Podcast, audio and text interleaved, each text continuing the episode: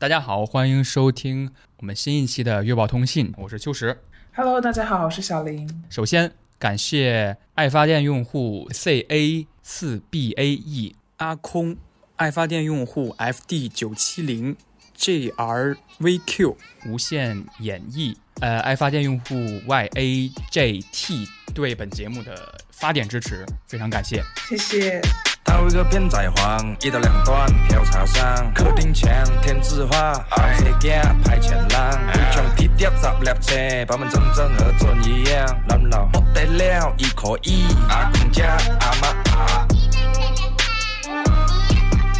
爱是这一月份有一个新的动态，就是呃，豆瓣上线了播客项目，偶然误差也上线了豆瓣对页面。然后你知道啊，我当然知道啊，我怎么会不知道呢？你这个问题问的，我这个人属于心口不一，你知道吗？我就没跟你说这回事儿，就是我其实就是也没怎么提这回事儿。其实默默列了一个清单，看有没有谁去打五星好评，没有没有打评的全部都被你记下来了。我不是吧？我是那种哎呀想到了就会刷一下。那说明你很在乎。对，大家也都是夸的特别好听，非常非常感谢大家给我这么庞大的虚荣心。感谢感谢。我跟小莲在开播之前已经那个聊了一下，我们这一个月，呃精神状态如何？呃，到今天为止，二零二四年已经过去了百分之十左右，好像是。因为今天刚好是这一个月的倒数第二天，我们录制的这一天是一月三十号我。昨天吃饭的时候，我真的在等菜上来的时候，我靠着椅背闭上了眼睛，那一刻我觉得 班味儿溢出来了。班味儿，天呐！第一个板块，月报的新闻板块，呃，我的这条新闻其实，因为我就在我们刚才开始录之前，我跟秋实也说了，我一月份在很密集的学习开车，嗯，学车，对，所以我关注到了这个特斯拉的新车这个新闻，就是它的新车 Cybertruck 这个型号，呃，已经在上个星期正式的在中国亮相，然后即将开始它在中国的八座城市的这样一个巡展。每座城市一台车，也就是说，目前中国总共有八辆这个 Cybertruck 赛博越野旅行车。嗯，虽然我不太明白它这个赛博在这里指的是什么，它就是单纯的把 cyber 翻译成了赛博，还是说它确实有功能上面的作用？我不知道大家有没有了解过这个车的样子，你你知道它长什么样吗？我知道呀，我我不知道你的感觉是什么，就是有人说它就是巨丑嘛，就是我看好多评论都说它巨丑，我觉得它很像手工梗做出来的，就是那种铁皮，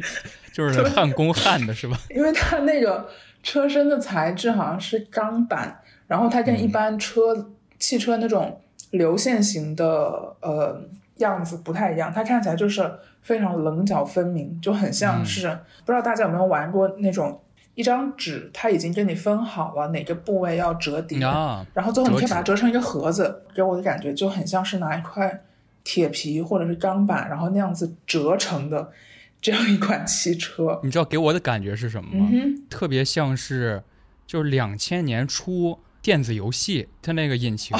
图像引擎不是没有那么好吗？就是它有一些车和人啊，都是那种多边形的。多边形。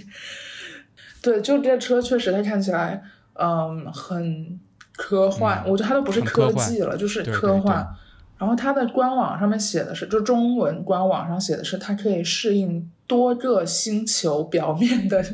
嗯 就是这个开这叫什么？行驶是吧？对对对，它然后我就很好奇，它这个说法是从怎么样的实验当中得出的结论？呃，在我国的西北还是什么地方有那种模拟火星表面，哦对对对呃对对对有有有那些地方。总之，这台车在美国的售价好像是起售价是六万多美元，然后、呃，另外一个型号就是什么高性能野兽版，叫做 Cyber Beast，它的售价是将近十万美元，在国内的起售价大概是四十三万人民币左右，就还嗯挺贵的。嗯，但是它目前的交付量，我在 查数据的时候好像是说目前只有五百辆确定的这样交付。然后我注意到一个挺有意思的新闻，就是发布会的时候，主持人就在展示的这辆车的防弹功能嘛，就是就是这个玻璃的防弹功能。然后他在拿一个棒球往那个玻璃上扔嘛。哦，他本来想显示扔就是就没有毫发无损嘛，但是他一扔，那个玻璃就碎了，然后那个棒球就嵌到那个玻璃里边了。我觉得那场面 挺抽象的。真的吗？确实挺挺抽象的。怎么说呢？我仍然觉得这是一个很酷的概念，就是我们嗯在谈论它的乐子什么。但是如果没有人做这种概念的东西，我们也嗯不会把它当成一个真事儿去讨论嘛。嗯对你说起这个，让我想到了最近 Apple VR 不是也可以哦买了吗？我看到了有一个人是用那个用这个 VR，他说最厉害的这个功能就是去用那个戴森 吸尘，它那个眼镜能够把那个地面变成一个绿色的地面，然后你戴森吸尘过的地方，就好像那个画板里边那个橡皮就擦过的地方。说这个是这个眼镜最强大的一个功能。非常适合这个清洁打扫强迫症的人。对，好，呃，我回顾一月份，我能想到的一个新闻是爱泼斯坦，哦，对对对，你还发给我的。当时就是一月初的时候吧，一月三号、四号，嗯美国的联邦地区法官放出了几十份，好像长达得有一千页左右的叫做爱泼斯坦文件。其实爱泼斯坦这个人，我是之前看了一个纪录片，网飞的，叫做《对对对，肮脏的财富》，哦，我我好像也看过那个。对吧？但我觉得那个纪录片好像呈现的有点稍微有一点点流水账，网飞那种就是工艺工艺品吧。嗯，但是我记住了这个人，有点超乎我的想象，等于说包了一座岛嘛，然后这座岛上嗯绝大多数都是未成年少女，嗯然后他通过不断的跟欧美各界名流接触，然后在这个文件里边，我们在一月份也看到了，还出现了我们意想不到的一些人，比如说呃物理学家霍金，嗯，然后魔术师大卫科波菲尔等等，通过和这些名流的交往，然后把他们专机接到这个岛上，相当于来满足他们的私欲嘛。对后来这个人就前几年嘛，就在狱中死了。对，就他死的也很离奇嘛，都说是自杀，但其实有一个很庞大的言论，就说其实是等于说把他给灭口了。比如说物理学家霍金，然后演员那个凯文史派西，这个好像也没有那么离奇。还有英国王子安德鲁，呃，前总统克林顿，这个已经是像王子这个已经是好几年前就已经有照片板上钉钉的这个证据了。嗯包括王子后来不是也被英国王室给，他倒没有说是驱逐，但是基本上被雪藏了吧？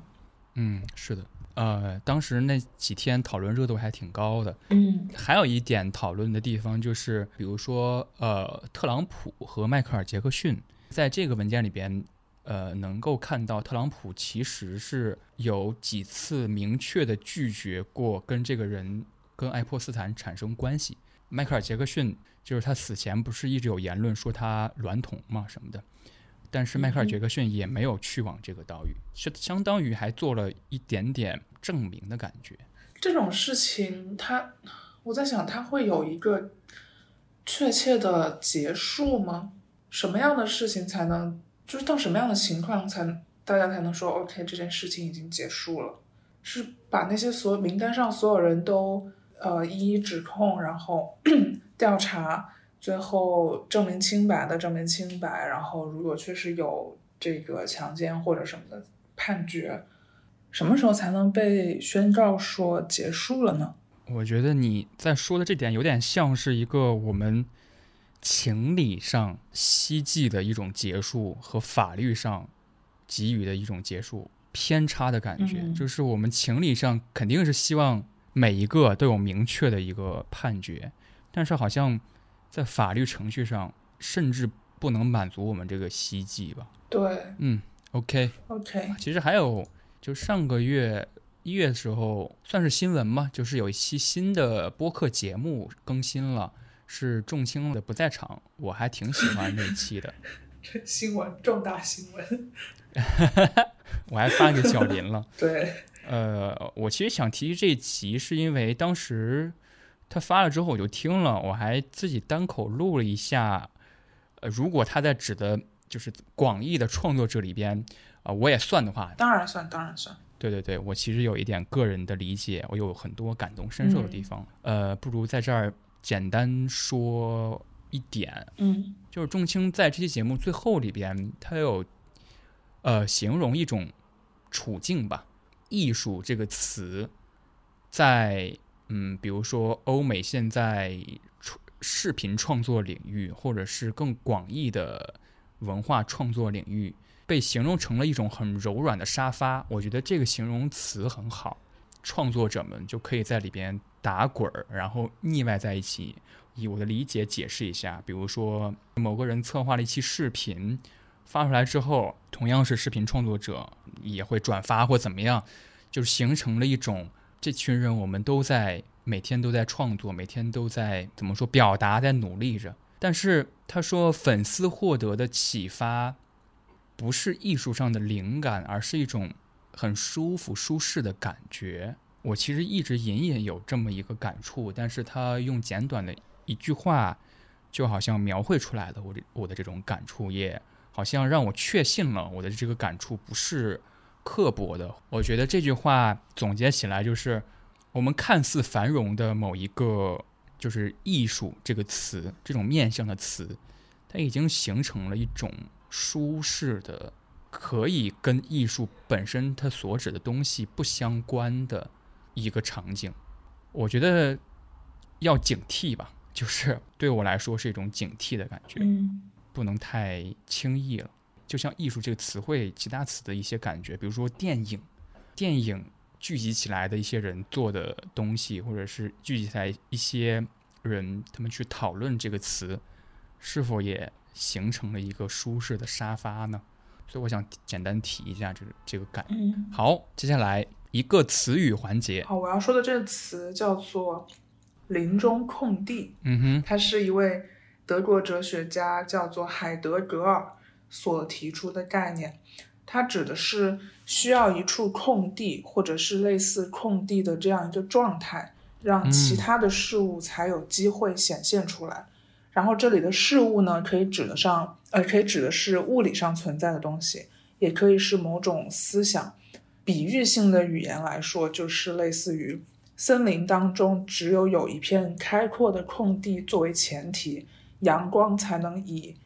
呃斑驳的光影为形态照射进来，以及这片光影背后的黑暗才能被看到。嗯然后对于海德格尔来说，他将真理以及存在比作是林中空地，因为他们时而被遮蔽，时而能被看到。然后我我觉得这个词有一点儿略微有些复杂，因为嗯我在查资料的时候发现，就是哲学当中，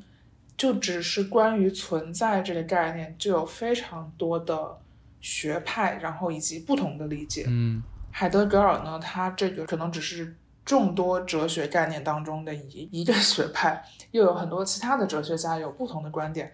总之，我觉得还挺给我一种啊，这么司空见惯的一个概念，原来竟然有这么多不同角度的理解。第一时间想到的其实是一间自己的房间，嗯哼，沃尔夫他说的，女性应该拥有一个自自己的房间。但是我听来，其实林中空地，他更在更在说的是一个，他需要这么一个空地存在着，对于它形成一种生态是很有必要的。嗯嗯我觉得好像哇，好像意思又完又又有不同。我想知道，你知道这个词之后，有没有新的身体力行的一些什么呢？身体力行。我在知道这个概念之后，我有在想，对于我来说，呃，我的临终空地是什么？嗯，然后得出的结论是自由吧。对，然后这个自由不仅仅是，就是说，呃，比如说家庭关系中的自由，或者是嗯职场中的自由，嗯。还有一种 选择上的自由，就是我的选择，我可以在不被干涉的情况下做出选择，嗯。然后做出选择的本身可能也是一种存在吧，嗯，上价值了，上价值了。那我再把价值再往回 推一推，搂一搂。就是搂一搂，搂一搂。就我开播之前不是跟你讲吗？说我不是最近喜很喜欢看大叔大爷，然后赶北京的集市、天津的集市，嗯，然后他们去花鸟鱼虫市场买蝈蝈嘛，然后我都很喜欢看他们买蝈蝈，然后我现在的蝈蝈知识水平肯定是比同龄人要 要高一点，就是就蝈蝈是哪儿产的，北京平谷，然后蝈蝈应该怎么、哦怎么抓，然后平时平时怎么喂，有哪些期，比如说新脱期，然后开教期，就是各种期，它它它什么阴错是什么，它们为什么会发生什么的。我还都挺了解的，我就是因为很喜欢看这些东西。你是这个二十五岁到三十岁年龄段中业余爱好者里面 最专业的一位。我前几天跟 跟两个朋友嘛，然后就聊着聊着聊到了那个呃，我的一个朋友听爵士很多嘛，嗯然后另外一个朋友说了一句话，我印象很深。那你现在就听，你你四十岁之后听什么呀？就就好像你把那些事儿全干了。我想说的是，林中空地有时候给我的感觉好像就是这样吧，就感觉自己退路，就是可以什么也不干，就是 蝈蝈，对养养蝈蝈，然后陪猫待着。就是有点累的时候，很喜欢刷这种看这种视频。嗯，哦，我知道有个地方有卖的，嗯哼，在那个，哎，我天，我想紫竹院，紫竹院那边紫边竹院。有一个呃花鸟鱼虫市场，对，嗯，之前去过，底下有很多卖昆虫之类的商铺。嗯，好的。因为其实蝈蝈，我跟你说一下这个知识哈，就是 好，蝈蝈这种包括蛐蛐儿嘛，统称为百日虫，它们就能活三到四个月，对，三个月哦多。这个文化就是古代的时候，比如说一些达官显贵，他们想听到夏天的声音，嗯，他们会把夏天的这些虫子，把那个温度呀，还有他们吃的东西啊，都维持在一个他们能挺过冬天的那个设置里边，哦，所以他们会在冬天的时候，哎，从怀里取出来蝈蝈，听哎哇，这是夏天的声音，对，哦，那难怪蝈蝈在北方养殖的比较多，好像印象里面，就是我生活的地方以及比我更南的一些城市，好像没有什么这种对，遛蝈蝈这种这种文化。如果你买了蝈蝈，你会给它取名字吗？我会吧，就是 你要给它叫什么？我看上那款蝈蝈叫做呃翡翠绿蝈蝈，就是天津特产。特别特别绿的，非常非常漂亮，嗯可能也跟颜色相关，取一个名字吧。就是我取名能力其实很差的，哦真的。我觉得摩西是我取名生涯里边的一个高光，你知道吗？就有时候想，哎呀，这摩西起的太好了。这个画面倒是很形象。好，那我就说我的这个词，嗯哼，我的这个词叫做呃 temp，t e m p，是 temporary 的那个前缀。嗯哼，这个词是音乐制作产业和工作当中的一个名词，呃，有时候叫 temp music，有时候叫 temp track。呃，因为我搜简中好像没有一个很官方的翻译，有些人叫参考音音乐，比如说。导演在拍好了一部戏的主要场景，这个场景里边，我觉得我想用一个配乐，比如说我想要的那个感觉是网文这个后摇乐队它的一首歌，然后我就把这首歌直接贴在了这个这个片段里边，然后我就交给了我的配乐师嘛，你能不能呃根据这种感觉做一首歌？网文的这首歌，在这种语境下就叫 temp。哦，等这片子完成了，然后配乐师做完了音乐之后，然后再会把这个 temp temp track 给抠出来，再把新做的这个原创的歌给放进去，嗯才形成了电影配乐。大致是这么一个流程哈。我知道这个词是因为一月份有一个剧叫《繁花》，哦，呃 然后刚开刚开播的时候，我就给小林转了一个视频，对呃，就是我们在月报里提过的《继承之战》，对，它的那个片头曲跟《繁花》的片头曲实在是太像了。其实《繁花》对于一月份来说，还是一个真的还是一个热点的影视作品。对对，我不知道你看了吗？我没有你。没看，我还我看了看到十一集了，但是因为最近忙就没继续哦看。繁花》这个剧其实经历了口碑的翻转，嗯，对对，后来就是越来越好，越来越好。呃，我我看的其实还挺上头的。他们讲上海话，就是讲闲话的段落，我都很喜欢。就是不太 care，或者是不太感冒他们那些商战。嗯我其实很喜欢看他们就是在房间里边酒桌上，然后说闲话，用上海的沪语在说一些比喻跟形容。呃，总之说回来啊，就是我看了一个视频，他就在讲《繁花》的这个片头到底抄没抄《继承之战》。他最后得出来一个结论是，我们听出来就很像，是因为它的组织结构以及对于配器的使用都极其相似。呃，但是这种相似，你你不能说是怎么说呢？抄袭吧。呃，主创人员用的这个 temp 就是《继承之战》的这个配乐，但是可能是就是做配乐的做的太相近了，然后以至于没有相当于抠出来吧，或者是跳脱出来嗯，原有的这个框架，然后才产生了这么一个这么一回事儿。然后我后来还查了一下，历史上有有哪些事儿。其实我看到有一个比较有名的事儿，就是二零一六年，呃，维伦纽瓦就是《沙丘》，马上三月份要上的那个《沙丘二》的那个导演，他有一个片子叫做《降临》，啊啊，在二零一六年的时候被取消了奥斯卡原创音乐的提名资格。他在片尾的时候，其实直接呃用了一个古典乐，那个原文写的是 borrowed，就相当于借用了一个音乐，然后这个音乐叫做《论日光的本质》。根据他的那个资质审查意见嘛，他说如果预先存在的音乐出现在电影当中，使得它整个原创的部分被稀释。这个音乐有很重要的目的，不符合评审整个电影的原创配乐这个奖项的资格。二零一六年就取消了这个原创音乐作者的这个评选资格。然后还出现一个事儿是，扎克施耐德这个导演，他有一个电影叫做《斯巴达三百勇士》。呃，有一首歌非常非常非常像，呃，两千年的一部电影叫做《圣师复仇》。我可能后期会放两段配乐，比如说先放一段《斯巴达三百勇士》。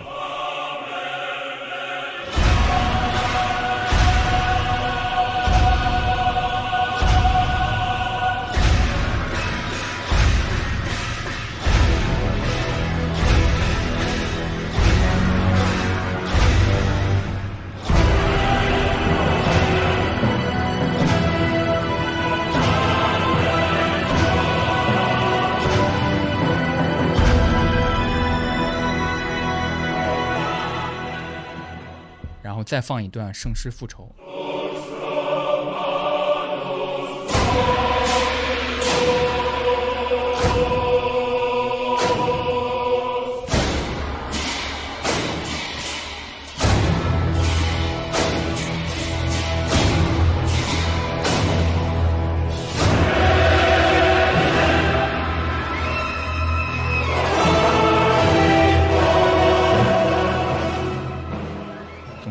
查到了这么一些事儿，我觉得还挺有意思的这个词，呃，让我明晰了一些 电影音乐工作当中草台班子的感觉。啊，草台班子，而且我看说，其实有很多个例子，就是因为他们用的那个 temp 实在是太贴切了，以至于最后导演只能花钱买这首歌。哦，你说到电影配乐，然后之前又提到爵士，我突然想到了，你知道有个人叫彭飞吗？就是他是国内一个非常有名的电影配乐制作人。嗯然后我是因为去年看那个毛血旺啊，有一期节目，他们邀请了彭飞来当嘉宾。就是后来我在看电影的时候，就尤其是国产电影，我发现我去电影院看的那些国产电影里面，每一部制作人都是他。我当时就觉得这个人还挺厉害的。嗯 然后他也是，呃，他好像也是国内第一个拿到爵士小提琴，呃，博士学位的人，业务能力和学术能力来讲都很都很强。哦，其实你这个感觉是有点像是我呃看呃两千年后到两千一零年之前国产电影的时候，我会发现窦鹏，他几乎在我看过的很多很多部那个时期的电影里边都是窦鹏配乐，苏州河、孔雀、立春。落叶归根什么的，致我们终将逝去的青春什么的，里边都是他配乐的。我刚想说，你提的这些电影都挺文艺片的，然后听到了《致我们终将逝去的青春 》。下一个是一部电影，我要说的这电影叫做《奈德》，是一部呃体育传记电影。然后这部电影的导演和我上个月说的那个徒手攀岩的纪录片是同一个导演。哦，嗯，包括《奈德》这部电影的女主角和女配角都提名了今年的奥斯卡。我感觉《奈德》这个片子目前被提到的次数还挺少的，可能大家更多的关注点都在比较大热的那几个片子吧，没有被提名的《芭比》和被提名了的《奥本海默》。奈德这个电影的故事讲述了一个已经退役了三十年的马拉松游泳选手奈德，在他六十岁的时候决定去重新完成他年轻时候没有完成的挑战，就是从古巴游泳游到美国的最南端佛罗里达州的 Key West，总共是一百四十公里左右。然后他从六十岁开始，用了两年的时间，经历了五次尝试。在他的好朋友 Bonnie 还有他们的团队的帮助下，最终实现了这个梦想。首先，奈德的这个人物设定是六十岁，演这个角色的 演员是六十五岁，就是你在看的时候可以很清楚的看到镜头落在他胸前的那个皱纹，以及那种干瘪有大量晒斑的皮肤上。嗯但是他的四肢又是非常有力量感。这电影有很多从正前方拍他游泳的镜头，嗯所以观众会一次又一次看到他胸前这个部位的皮肤。然后这个片子里还有另外一个，我我其实觉得有点像是双女主，但是另外这个角色至少在奥斯卡的这个提名名单来看算是配角。嗯就是奈德的教练兼他这个多年挚友，这个叫做 Bonnie 的这个人。嗯，朱迪福斯特，对对对，朱迪福斯特演的，他们俩的关系，就是 Bonnie 和奈德的关系，我觉得是我在看过的影视剧中对于女性友谊刻画的算是最理想，也是最有人性的。呃，首先电影里面并没有提到两个人各自的婚姻状况，也说明了他们两个人之间并非是情侣关系。嗯呃，但是可以看到他们俩日常生活中真的离得非常近，就是就是生活上面，比如说一起去超市，一起回家，但是他们又并不是同居的这样一个状态。嗯总之，在邦尼知道奈德想要完成这挑战的时候，他并没有直接的去说啊，你这不可能，你痴心妄想，你死了心吧，而是和他一起制定了这个训练计划，并且找合适的这个团队，甚至邦尼把他自己的房子都拿去做了抵押，哇，因为这个挑战确实是一个需要非常多金钱作为支撑的这样一个事情。因为他们两个人在这两年时间里面也有非常多的分歧，可是他们吵架的内容全部都是围绕着如何去更有效的实现这个目标。嗯尤其是在就是呃奈德最后一次尝试的时候，他当时距离佛罗里达州已经非常近了，但是他整个人已经是精疲力尽了的时候，邦尼就直接跳下水里，在他旁边鼓励他。当时我真的就是第一次 get 到了呃辅助角色的魅力，嗯可以说没有邦尼，奈德也不会取得最后的成功。嗯然后我看的时候就是非常的为这个友谊所感动。然后这个电影真的就是，我记得我在上个月说徒手攀岩的时候，我说我觉得我对运动员的群体，我对运动员这个群体的印象就是他们都非常偏执。然后我在看这部电影的时候，我觉得我这个印象又一次被 加深了。而且我在看电影之前，完全无法想象世界上有一种运动叫做马拉松游泳，就是人类真的是有一百种挑战自己的方法。可是他这个一百一十英里，他是中途有休息吗？还是他不休息，但是会有补给？因为海里面是有洋流的，嗯，如果你休息你不动的话，你就会被你就会飘走，飘更远了。嗯，我看完之后还有一个小小的感觉，就是这种体育传记电影都很直，就是类似于你知道这是一个人挑战成功的故事，然后就导致你在看的过程中会觉得他的这个故事线很简单。像这个电影里面，他呃尝试了五次，你在看之前你。就已经知道这些结果了，结果就是他挑战成功。是的，对，然后就会感觉没有那么复杂，然后你看的时候也没有什么悬念。我不知道是我看的太少了，还是说因为这两部电影都是同一个导演，他们是同一个风格。总之，我是有一点这个感觉。我觉得都有吧。我反而觉得在传记片里边，不管是体育传记还是名人传记，所谓的故事的悬念，真的是一个。很微妙、很微妙的一个元素。对我甚至觉得没有它也没什么，除非它真的很出彩、很出彩。这个悬念，就是我想到的是一个一个纪录片，是那个也是相当于传记吧，叫《纽约灾星》。嗯哼，是讲一个纽约的房地产商。我觉得这个纪录片最后有点像是回应你悬念这个问题。它在这个第一季最后的结尾，差不多三分钟的时候。才带出来一个巨大的悬念。那整个纪录片都在讲他到底有没有真的去杀人，就是谋杀，到底跟他们有没有关系？就是一开始一直那个人就很精明嘛，说没有或怎么样，他的，然后他也后来也是无罪的嘛。但就有后边三分钟是一个监控，就有人采访他嘛，然后那个人就走了，然后这个被采访者这个主角。就等于一个人在这个房间里边，呃，一个人房间里边，他就自言自语，他说了一句：“把他们全杀了。”他就说了这么一句话，然后这个纪录片就结束了。他不知道 有监控，他也不知道录下来这句话，可能这句话真的也没什么，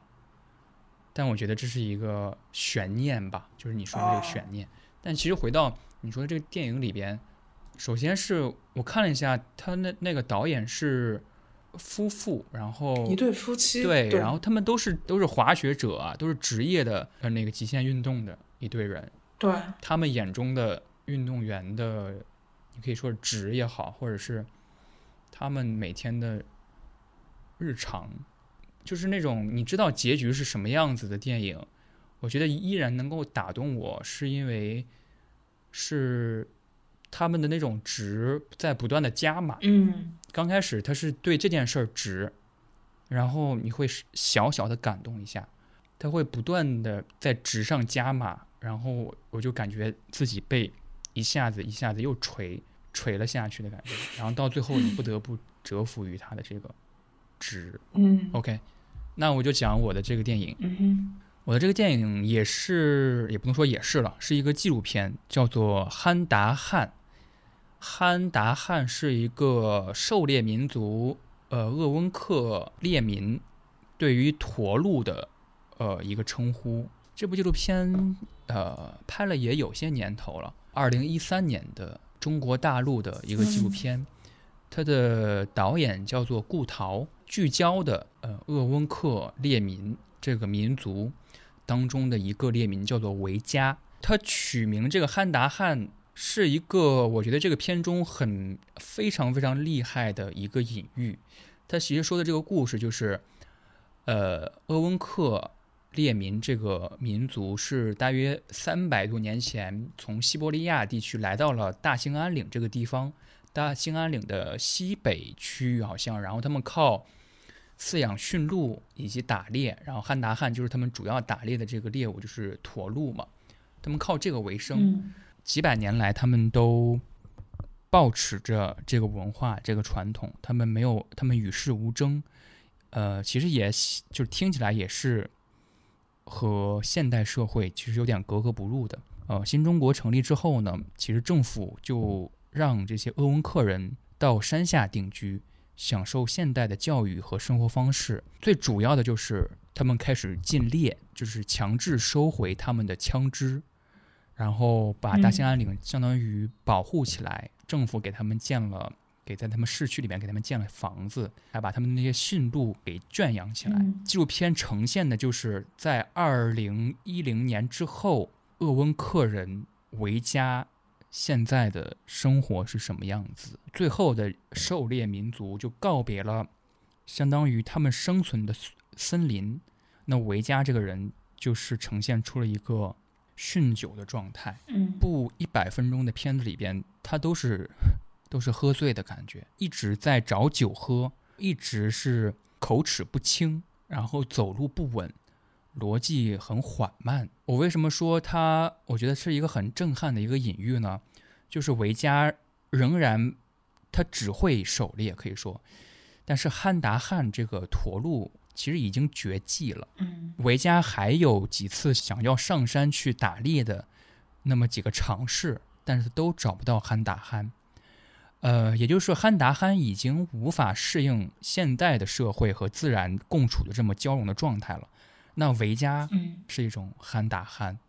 维加这个人是一个巨高大的，但是他同样也被赶出了丛林，把他最重要的一个民族的标志就是猎枪也被收回了。他其实还读了很多书，好像他还去俄罗斯留学交换过，就是他其实是一个很很有文化的一个人，但是他因为全程喝酒嘛，偶尔吐出的一些语句，呃，不成。不连贯，但是他会说出一些很对我来说很震撼我的话。呃，有一天说他身边很多鄂温克人都已经喝死了，他身边已经喝死八个了。他有一天对他们说说别喝了，我就特别，我也不知道为什么对对这句话特别感动，因为他是一个完全醉酒的形态，对着镜头说别喝了。他后来又说，就是一个民族失去了他的文化。面对的只有消亡，他又说了一句：“说喝吧，喝死拉拉倒。”这就就这样保持着他的这个哲学吧。我其实还看到了一个，嗯，我的友就是单方面关注的一个友邻，豆瓣上是也是一个播客节目，叫做《越考越糊》。他的主播考分，他说了一个点，我觉得还蛮有趣的。他对于大兴安岭这个猎民族群。这个酗酒问题，他觉得其实和北美保留地原住民，就是阿伊奴人的酗酒问题很像。嗯哼，就是阿伊奴人他们在当下的社会的生存空间也是一直在被挤压，包括住所被占，就是流离失所嘛。然后也包括他们的方言的消失。那个片子里面也呈现了鄂温克人他们的这个语言独特的语言，嗯，也是很少人才会说了。他那个评价说，其实，在阿伊奴人这个族群当中，男人只能借酒消愁，但喝酒带来的就是无力和无创造性，形成了一个恶性循环，又造成了民族文化的进一步的流失，嗯，形成了一个恶性循环。呃，我是一月五号吧，就是当相当于开年的时候就看了这部片子，已经有十年的呃历史了，就二零一三年的片子。其实我之前。就在网上刷到过他的那个截图嘛，就说他就是那句话，说喝死拉倒那句话。嗯，后来一直没找到资源，然后最近可能自己资源查找能力又上升了，就找到了他不是很清晰的一个，但是我仍然看的很喜欢。嗯嗯，我我还很喜欢维嘉他说过的一句话，他也是一个醉酒的状态啊，就是他说。如果有更文明世界的警察向我开枪，那就开枪吧。啊，我觉得就是对于一个民族以一个嗯妥协了，然后自毁的一种情感说出来。它是哪三个字啊？憨是犬字旁一个干燥的干，达是发达的达，罕是罕见的罕。好，对这个导演，他还拍过，就是他拍了好像是鄂温克人三部曲吧，哦，还有一个叫做奥鲁古亚，奥鲁古亚也是讲呃鄂温克人的历史的，就是相当于民族志。说到民族志，我我想要前几天看的一个嗯小红书，就是说在好像最新的大学招生那个目录里面，民族学这个专业被被删了啊。我不确定是不是就是这么简单直白的一个事情，但是好像就是民族学的那个序号是什么零三零四，呃，就已经查不到了。哇，嗯，也是一个 非常五味杂陈的事情吧。嗯，那就下一个部分，一本书。对我要说的这本书叫做《疼痛部》，哇，是一位哇是吧？是一位克罗地亚裔荷兰国籍的女作家，叫做杜布拉夫卡乌格西乌格雷西奇的作品。呃，你刚才那个哇，那我想必你应该是有看过，或者是至少有听过这本书。呃，是因为我跟我女朋友买了是一本《疼痛部》和她那个狐狸，啊，对对对，她看的是《疼痛部》，然后我 看的是狐狸，当然狐狸还没看完啊。嗯，然后《疼痛部》是一部对我来说读起来有一些困难的书。这个故事的历史背景对我来讲实在是有点遥远，有点陌生，所以在刚开始看的时候就有一种一目十行，然后一个字都看不懂的感觉。但是后来稍微了解了一点它的背景之后再去读，我觉得是更能有效的去理解他表达的东西以及作者的写作能力。它讲述的是关于在上个世纪末发生的在东欧南斯拉夫的这个民族分裂，然后文化以及身份的流亡这样一个故事。嗯在这里可以先简单介绍一下，就是它的历史背景。我无法做到就是非常准确并且深刻的去告诉大家到底发生了什么，以及它产生了什么样的后果。嗯就是南斯拉夫这个地方，它在一九一八年成立成为南斯拉夫联邦，经历了非常多次持续性的政治动荡，包括两次世界大战，这个联邦内部权力不平等的矛盾，包括他们这个执政了三十七年的领导人去世之后，还有独立战争等一系列相互影响的事件之后。南斯拉夫在一九九二年宣布解体，成为六个独立主权的国家。但是在独立之后呢，这些地方依旧被笼罩在战争的阴阴影下。比如说，发生在一九九九年的科索沃战争，以及最近的俄乌战争，都对这些地方还是有很多持续性的影响。然后这本书的作者他自己也是长大在这种复杂的政治背景之下。他出生于一九四九年。然后在他四十四岁的时候，也就是南斯拉夫解体不久之后，因为政治原因，他离开了克罗地亚，加入了荷兰国籍，并且在很多所顶尖的大学里面教授文学相关的课程。然后这一点其实和《疼痛部》这个小说的设定有一点点像。嗯，这个小说的主角呢，塔尼亚是一位大学文学教授。他在南斯拉夫解体之后呢，流亡到了荷兰，在阿姆斯特丹的一所大学里面教授这个前南斯拉夫文学。然后他的学生呢，也都从事着五花八门的职业，然后他们可能也都是从一个国家或者是多个国家主动逃离，或者说是被动驱逐到了荷兰，想要在这里拿到合法的荷兰身份证件，有点像。呃，有些人为了移民到一个国家，他会先申请一个那个国家的学生签证一样，嗯就合法身份证件的第一步嘛。然后这个教授呢，他所教的课程是一个已经在官方层面不存在的东西，就是嗯前南斯拉夫文学。前南斯拉夫还存在的时候，这个联邦国家内主要使用的语言为塞克语，也就是塞尔维亚杠克罗地亚语。然后南斯拉夫解体之后呢，这六个国家的内部都产生了自己的语言，或者说是他们都将自己国家内讲的这个语言认证为一门独立的语言，因此就不存在一个联邦内共同的语言。所以说，这个教授他所教的塞克语文学是一个已经不存在的东西。他的学生们呢，其实也没有一个很确切的身份认同。当原本的生活在一夜之间突然变成了历史，那那些你本来很日常的东西就成了一种缅怀，甚至是不能再被提起的存在了。嗯然后在这种情况下，语言呢首当其冲被剥夺，因为语言是权力的代表，或者说在这本书里面用作者的话来说，所谓语言就是背后有军队的方言。嗯，然后在塔尼亚第一次上课的时候，因为他知道他的学生本身对文学不感兴趣，对于在学校上课也不感兴趣，所以他让他的学生去写下自己和前南斯拉夫的故事，呃，来激起他们的注意力。然后在这里呢，他写道：“我意识到自己是在走钢丝，激发记忆既是对过去的操纵，也是对它的禁止。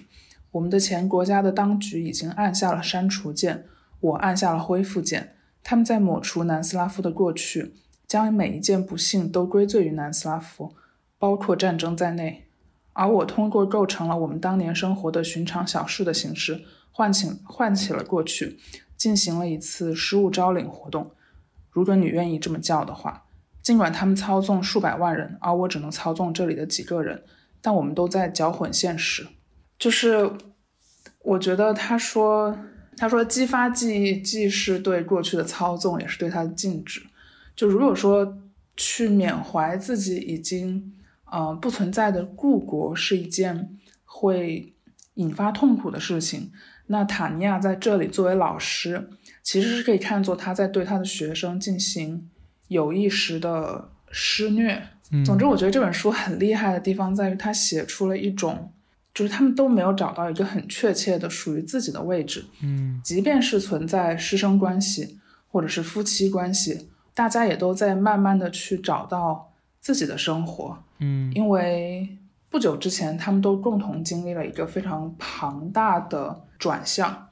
嗯，并且在这个小说的开头就有提到，就是疼痛部是荷兰海牙一家，S M，S.M 俱乐部的名字，对。然后我在读完之后就觉得这个名字起的非常巧妙，就是整本书当中的人物关系，比如说塔尼亚作为老师和他的学生，或者是塔尼亚作为，就是塔尼亚和他这个这叫什么母国嗯之间的这种关系，其实某种程度上来说都可以被看作是 S.M。嗯受虐者受虐者从疼痛中会找到一种依赖的感觉，甚至是快感。嗯对，但是确实他对于这个对这个地方的知识储备，我觉得有一点要求，因为不然真的看不太懂他到底在说什么。他的学生和他之间的关系又为什么会因为疼痛而产生这种转变啊之类的？你可以说它有点复杂吧。有点复杂总。之，我觉得这个是我对这本书的理解。嗯，我觉得其中听到一点就是关于语言那个地方，我有一点点想到了我我最近看了一个视频，那个博主是是一个中国人嘛，然后他是一个世界语的研究者，嗯哼，消快消失掉的语言。我不知道。对他每一期视频，他比如说他会做一期介绍 介绍某一个中国城市的视频，有点像城市宣传片一样，他会用世界语来介绍。哦，底下的评论其实给我有一点点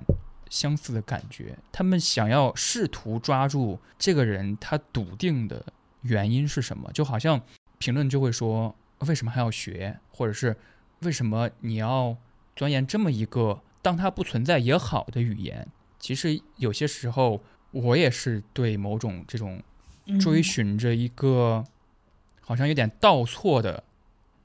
东西的执着，我也是有怀疑的。他在哪个平台上面发视频啊？B 站啊，哦，我想继续把狐狸读下去，因为狐狸是我、嗯，我还挺喜欢的。我觉得他听你这么形容，好像要比疼痛部要好读很多。呃，当，当然我说疼痛部不好读，可能也只是因为我知道的太少了，嗯，不代表每一个读者的这个知识储备水平。因为狐狸这个图腾嘛，他说狐狸是作家的图腾，这本书写的就是故事，至于故事的故事。他试图描绘一种流窜在故事和，比如说听闻和传说和传记以及档案之中关于故事的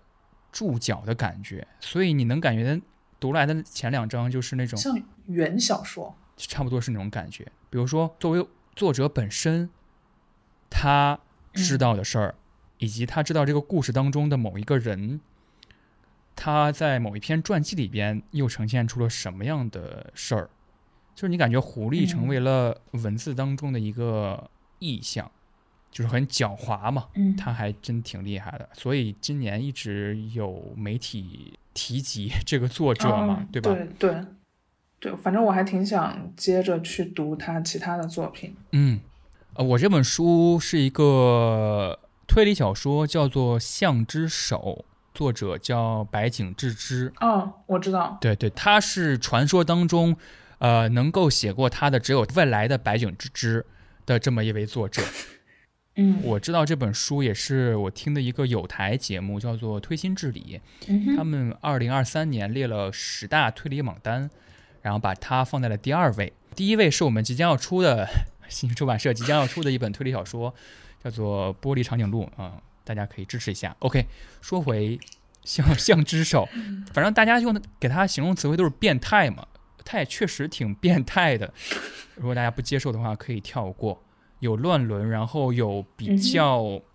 肆意的运用人体很多段落，他后边不断的在推导之前，他写出来一个结论，然后不断的推导之后，最后给出了一个大底，就是我觉得还能这么写，就是真的很厉害。不剧嗯透的情况下，带一下这本书，它讲的是什么吧？主角叫象山，就是大象的象，山峰的山。他是一个精神病医生，呃，中年男子吧。他有一个美满的家庭，有一个妻子，然后有两个女儿，有一个是 idol。但是象山他有一个非常肮脏的欲望，就是他会在他的住所旁边，他父亲的老住所的地下室囚禁一个相当于性奴吧，而且这个性奴哦，和他的乱伦癖好也有关系。有一天，象山就是被一个人，反正是一个黑市的一个人，就是诱惑了。那个人说：“我这儿有一个特殊的药，叫西斯玛。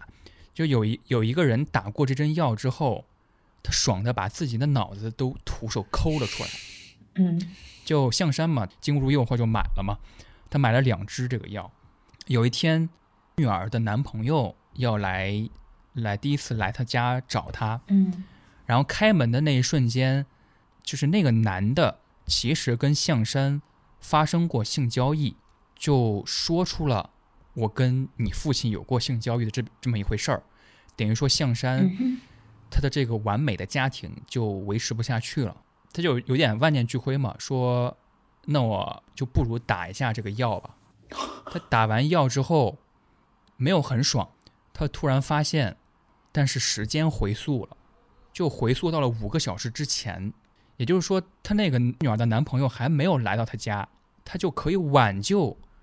她这个男朋友出现这个桥段。哦，等于说，他就在他那个男的将要来家的时候，自己蒙着面把这个男的给袭击了，所以他的这个完美的家庭仍然存在着。但是呢，嗯这个药的副作用是你会分裂出一个人，你可以说是象山零吧，就是一二三四五六七八九十的那个零。象山零是什么都没发生，时间也没回溯，但是象山一呢是那个哦时间回溯的人，也就是说，他们出现了两一个时间线，嗯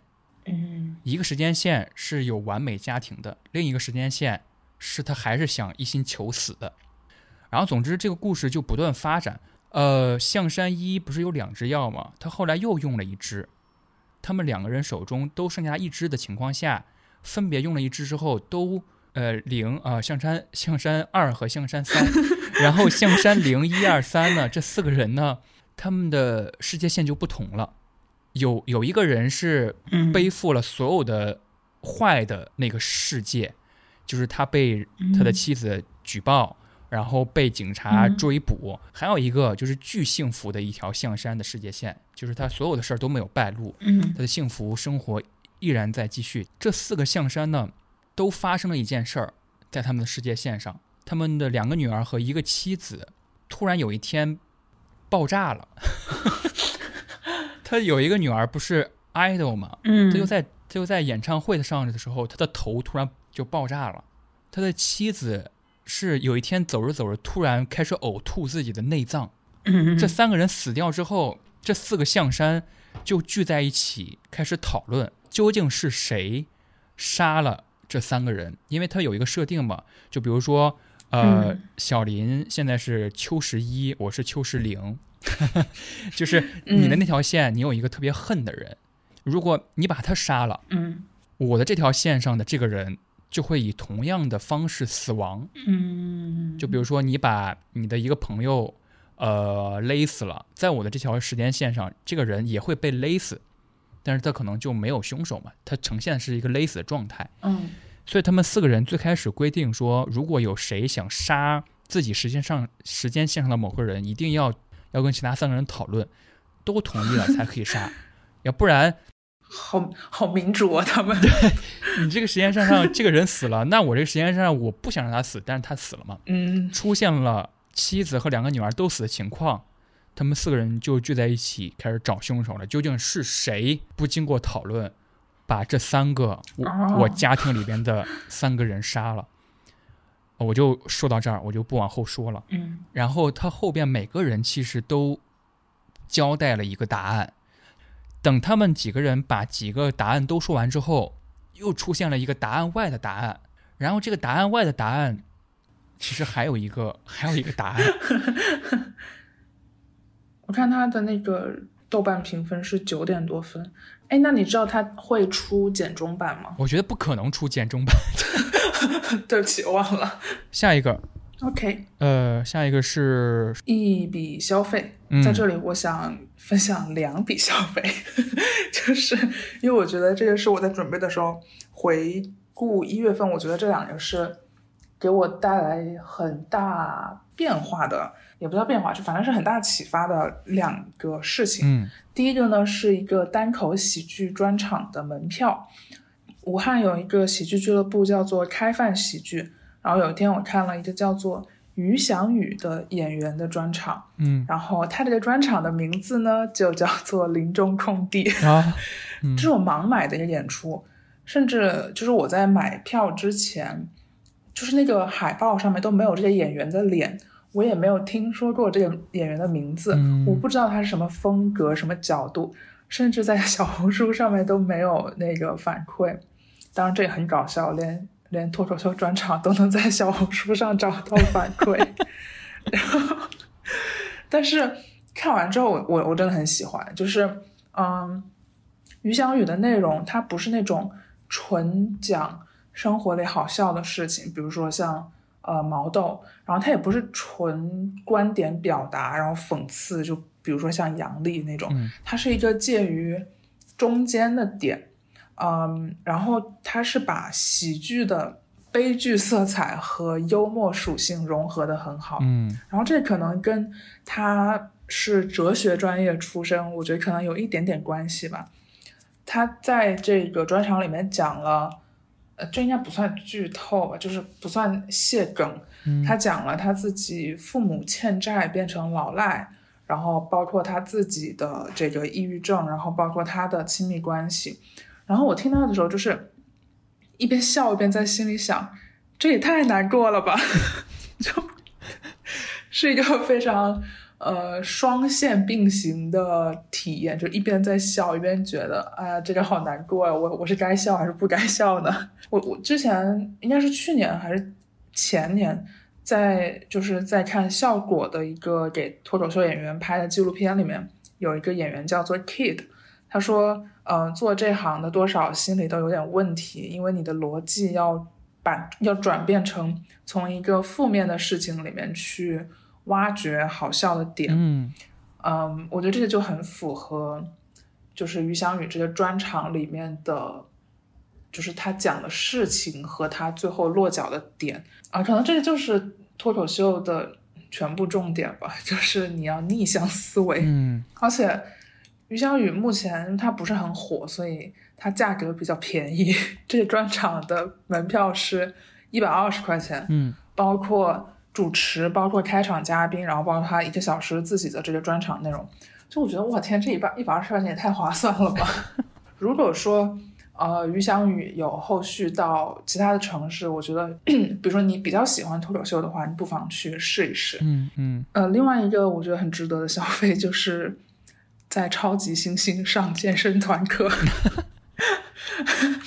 我是上个月第一次尝试上这个超级星星的课，因为是新用户，然后有些优惠券，折算下来大概每节课是七十块钱左右。嗯目前为止，我上的最喜欢的两节课分别是力量循环和塑形杠铃操。嗯就我在上课之前有听过一些关于超级星星这个品牌的内容，然后身边也有朋友是他的这个忠实用户，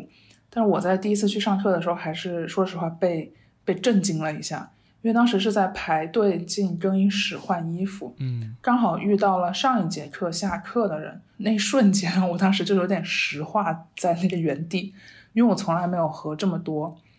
训练痕迹明显，就身材非常好，嗯非常漂亮，几乎都穿着 Lululemon 的女生同处在一个狭窄的走廊过，我从来没有过这种体验，让我一下子非常的紧张。就一瞬间，我觉得我穿越到了什么洛杉矶的某个健身房里，就一下子怎么说，有点 get 到了超级星星的品牌调性。嗯它虽然一节课不贵，比如说八到九十块钱，然后你如果充钱的话可以更优惠，但它和动不动就四五百一节的私教课相比，肯定是便宜很多。但是它的课并不是说适用于所有人。我在去之前，我选了一个呃，就是标着适合新手的课，加上我自认为还是一个比较有运动基础的人，就我觉得我的心肺功能还可以。但是上完一节新手友好课之后，我当时真的我站在那地方差点吐出来，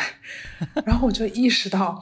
可以适应以及认可超级星星课程的人，大部分都是他是有这个力量训练基础的，而这个训练基础是需要大量的时间投入的。然后超级星星它用很低的这样一个价格，给你提供了一个专业、高质量、聚集了同温层人群的这样一个场合。我觉得最重要的是，它聚集了同温层人群。嗯这个就会让用户，至少是我感觉非常的划算，非常值得。嗯但是它真的不适合新手。就是我回家之后刷了很多遍它那个课程的，就是课表，发现它绝大多数都是以力量训练为主，这对于新手来说真的很容易吃不消。嗯加上如果你对于团课这种形式比较恐惧的话，你这个运动体验就会很糟糕。嗯 就是感觉你在最后一边吐一边哭，可能。对，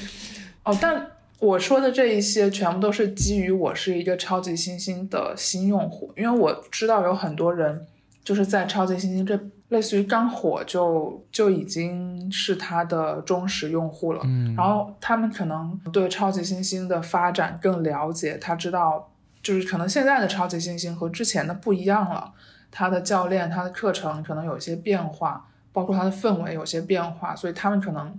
嗯、的体验以及对超级星星这个课程的想法感受跟我不太一样。但是我因为只是一个新手，我目前觉得还是很不错的啊、而且还有一个要说的就是，超级星星的教练 真的都很帅，就是。我觉得这个可能也是他们在选拔教练时候有意去设定的一个门槛吧。嗯，我记得 BM 你知道吗？Brandy Melville，对对，一进门你就明显感觉到他们的那个导购是是叫导购吗？什么的，就应该是有一个统一的标准的，就是特别就是对一米七五以上，基本上都是很高的女孩子，然后特别特别瘦。对对对，就是超级新星的很多教练，他就怎么说呢？就是超级新星的这个光环，可以让他们变现成为网红。包括 BM 的这个店员也是，他们很多，比如说在经营自己的小红书，啊，或者是其他的嗯平台，就是超级星星教练或者是 BM 店员，就是这个身份可以给他们吸引到很多粉丝。嗯，包括我之前有看过超星的一些教练，他除了呃在超星教课，他还会 在附近的，他他有机会成为附近，比如说 Lululemon 这种运动品牌的那个门店形象大使。嗯，对，就相当于是又给他积累了一波粉丝，非常有助于他个人品牌的这样一个发展。听起来如此有机的一个循环、啊。，对，再加上他本身形象又是那种非常健康、非常啊、呃肌肉猛男，对，对就对吧？就是 你已经可以想到他未来的这个网红之路是什么样的了。但是你说的那个感觉，其实我也有，就是我不是在上日语课嘛。其实我同嗯班的同学很少，一共四个吧，算上我四个，有两个他们都是嗯。北外日语专业的，比如说寒假班巩固一下，然后为了能够更好的衔接开学之后去就留学嘛，嗯。所以他们其实学嗯。的很好，比如说造句啊、读课文啊，他们比你流畅的很多很多。就是我基本上就是嗯在他后面读后面那一句课文，然后我就觉得嗯教室那么安静，就我一个人在读磕磕绊绊的文章。但是嗯我也是第一次学一门语言嘛，对吧？就好像你也你也嗯应该意识到，也是很新手的在参与。对那你攀岩有在继续吗？我攀岩的那个课已经上完了。嗯，对，所以我现在我每天就沉迷于照镜子。我还以为你现在就沉迷于找墙爬呢，就是就是找那个那倒不是，哎，就有点油腻吧。就尤其是要在不同的灯光下看自己那个手臂肌肉的线条能不能更明显一点。呃，就是比如说把那个曝光啊，或者什么怎么拉一下，看怎么样 可以让那个阴影 更大一些。好厉害。就就挺油腻的。看一个 B 站 UP 主叫做阿妈纵，他跟他的妻子就是拍过一个那种互相，呃，类似于互相看不爽对方什么点嘛。然后有一次他妻子就说，有段时间你在健身，然后你每次路过镜子都要把衣服掀起来，然后我觉得很恶心。我感觉我现在就有点那个样子，但这可能是健身健身的通病吧。检验自己的那个什么成绩是吧？对，陷入一种自我欣赏。我现在看见一些呃日文也很喜欢朗读一朗读，啊嗯，对吧？就是试图在平常不会加入的一些日文词里边加硬塞进一些自己会读的日语词。咦哟意哦，意呢？，OK，下一个，呃，我的这个消费其实我一直没想好，嗯，好像对于这个月来说，我个人的消费马马虎虎，跳不出来。但是有一笔是过年时候的一个事儿，你应该也知道。啊，嗯然后我提前，消费了就是，压岁钱红包，不是，过年是要去东京玩，哦，非常不错的一一笔消费。然后我选了一笔消费是嗯哼，第一天是嗯哼，我很想去的一个玩具展，叫做 Wonder Festival WF。嗯哼，然后这个 WF 在上海跟北京都来过，日本的一个厂商做的一个玩具展。然后他他做到了嗯差不多是世界最大级别的玩具呀、手办呀，还有造型展。然后他在北京跟上海都做过，但是我北京和上海都没去过。呃，我相对来说更期待就是去这个展在东京的展现嘛，就是因为他比如说来北京的时候，他会邀请呃北京的很多个人艺术家呀，或者是造型师啊，都可以报名参加嘛。我觉得玩具这个文化可能在日本那边发展的要更完善一点，嗯所以他们的厂商、他们的一些艺术家好像更有特色一点。所以我觉得第一次去，我挺想去的这个展，就是去日日本东京的这个展，我还是非常非常的期待的。期待，对我买、嗯。我的这个消费，就是我预先在官官网上买了门票，折合人民币二百多块钱，哦，那还挺贵的，对，还挺贵的。而且它那个展是只有一天，嗯，它有一个概念叫做当日版权。哦，就比如说小林想做一个玩具是呃，比如说哆啦 A 梦的玩具，嗯哼，但是你做这个玩具你售卖的话，你相当于没有获得版权嘛。嗯，当日版权的理概念就是你任何的艺术家，你可以做任何你们想做的玩具，你们可以在当天售卖，哦，在那个展里边售卖的有版权的 IP 都是正当的。OK，然后，所以我看很多小红书的视频，就是当天去排队买很很出名的艺术家的嗯当日版前作品都是那种一开门，嗯，轰的一下全部冲向一个展台，我感觉还挺恐怖的，就感觉当天好像还是一个体力活儿啊。我我这次还是做了那个行为，就是我事先像上次去泰国一样买香水，买了香水小样，然后选了一个叫做东京柑橘，我选的嗯是这一款，这个是一笔消费。哦，好期待哦，好期待你下个月在节目里面分享你的东京见闻。对呀、是的，很期待。OK，最后一个环节，嗯一首音乐。一首歌，嗯我可能要空出来。我一月份目前没有听到什么让我觉得耳朵一亮，耳朵好像不能亮。我我在看我那个 Apple Music 的界面，我的最近添加还停留在去年十二月添加了一首林宥嘉版本的《我只在乎你》，然后我的搜索历史，因为我有时候也就不是在那个我下载的歌曲里面听歌，而是在搜索历史里面直接点。嗯然后我发现我的搜索历史里面也几乎都是那种听了至少二十遍以上，嗯，就是我不知道要听什么，但是耳朵又不想太空，然后就随便点开一个之前听过的歌，就基本上都是这种样子，就没有听到什么新的东西让我想要下载下来。我觉得我很难说出一首一月份想要分享的歌。我中午的时候还在看那个 B 站上有人做二零二三年度十大、啊，对对对，十大烂歌，然后十大难听 K-pop，然后我看的特别我也看了。欢乐。你看了是跟我看的是一个吗？他第一首选的是 New Jeans 的 Zero，、哦，那我不太记。他还他还选过那个 Flowers，哦哦，对对对，Flower 我记得，嗯。呃，他还选了，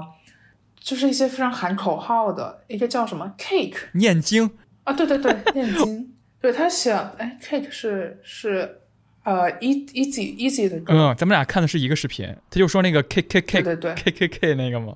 就哦，我想起来了，他戴了一个那个开水壶的那个 头套，开水壶那个东西。然后就总结了很多这种念经歌嘛，说是什么三 K 党主题歌，对对对，看了很多很嗨我。觉得他说的好对啊呀、看完那个视频，我又看了他总结的十大华语烂歌，有什么《爱如火》，有那个雪 Distance，好像之前在月报里边还聊过呢。对。对他个人是很喜欢陶喆的一个人，好像。嗯，但说到新歌，陶喆这个月倒是出了一首新歌，叫做《星火》。嗯哼，但我我 so far 还没有听。而说到陶喆，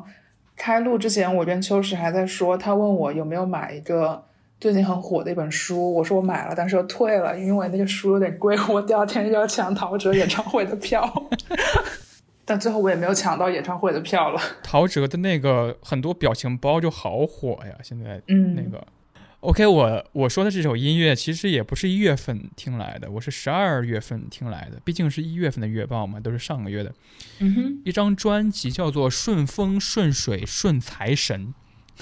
是一个客家 rapper 叫做蓝老他的出的一张专辑，呃，我觉得还挺耳目一新的。这就是我刚才在找的那个词。对我我还蛮推荐大家去听的。首先这个词，首先这个专辑名是吧？就二月份马上就到新年了，嗯挺有好彩头的一呃一张一个名字。还有就是，我觉得他他好像出生在惠州，嗯我其实不太懂啊，就是广东如何划分？有人说是岭南地区。然后也有人说他是汕尾语系的人，好像是，嗯所以他其实能会说粤语，然后他的普通话里边有那种客家味儿的感觉。作为一个外地人来说，你可以认为这是一个新奇的感觉，但是我还真的没有跟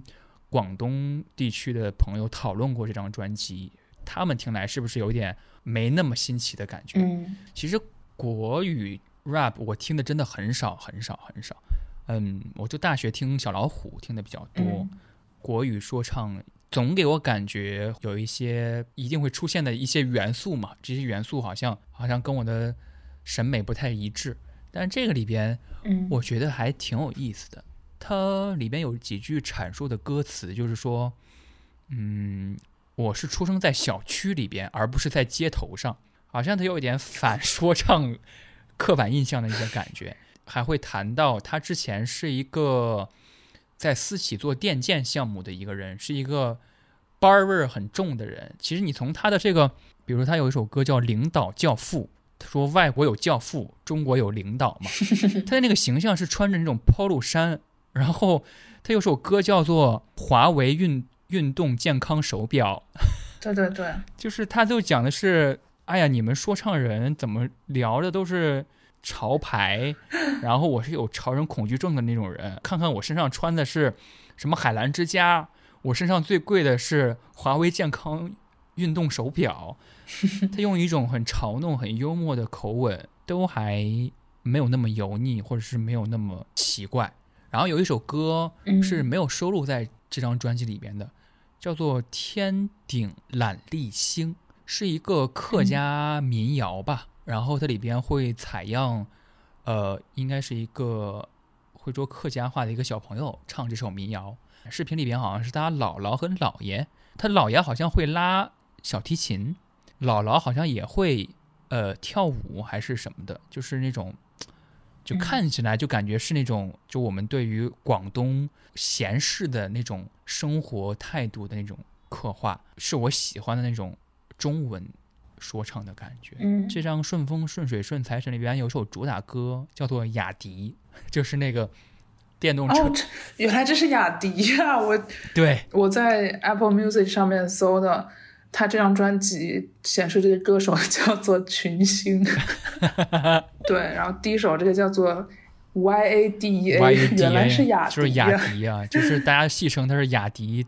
就是野生的代言人嘛。就是雅迪这个品牌就有一种面貌，我觉得，比如说在北京，我们可能会或者在上海，小牛，小牛对会把电动车这个这个产品带得更年轻，或者是更潮流一点。但是雅迪有点、有点说好像呃二十岁也能骑，三十四十五十也能骑这种感觉，就是那种感觉吧。